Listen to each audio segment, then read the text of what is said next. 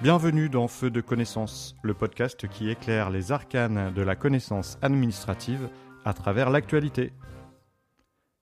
Alors que la COP 28 vient de se terminer, je vais tout d'abord vous résumer l'accord adopté à Dubaï et vous expliquer dans un second temps le rôle et le fonctionnement de cette conférence des parties.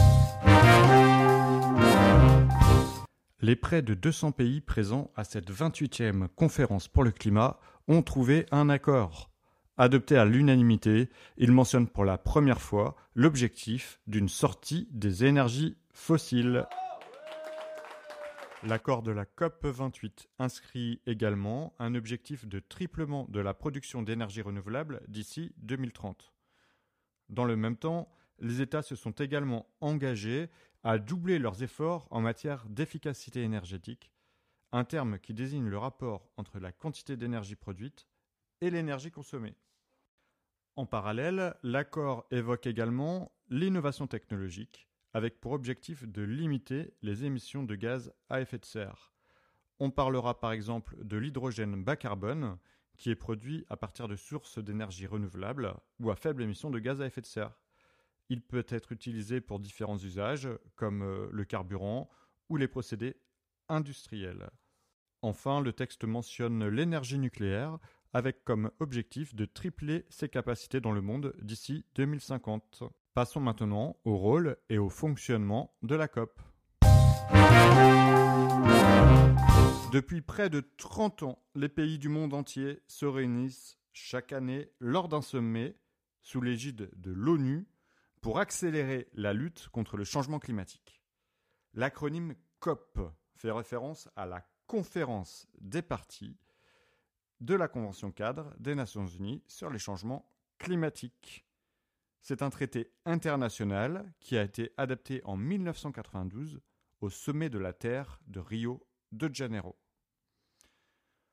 Il reconnaît l'existence d'un changement climatique d'origine humaine et donne aux pays industrialisés le primat de la responsabilité pour lutter contre ce phénomène. Et il a été ratifié par 197 pays, 196 États et l'Union européenne. La première COP s'est tenue à Berlin en 1995. Les conférences ont lieu dans des villes différentes chaque année, selon un système de rotation des continents, ou à défaut à Bonn, en Allemagne, qui est le siège du secrétariat. Au-delà des COP climat, il existe aussi deux autres COP, liées aux deux autres conventions adoptées à Rio en 1992, la Convention sur la diversité biologique et la Convention sur la lutte contre la désertification. Les COP rassemblent environ 30 000 participants, entre les délégations des 196 États, la société civile et les médias du monde entier. Lors de chaque conférence, deux zones sont organisées, la zone bleue gérée par l'ONU qui accueille les négociations à proprement parler, et la zone verte, organisée par le pays organisateur, qui est conçue comme une plateforme pour le grand public par le biais d'expositions, d'ateliers ou de débats. Après la COP 1 de Berlin, la COP 3, organisée au Japon en 1997, a vu l'adoption du protocole de Kyoto, premier traité juridiquement contraignant.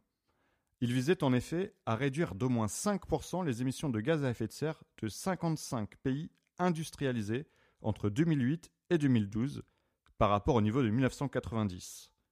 La COP 15, organisée à Copenhague en 2009, avait, elle, pour ambition de renégocier un accord sur le climat, concernant cette fois les pays industrialisés comme ceux en développement, mais elle s'est soldée par un échec.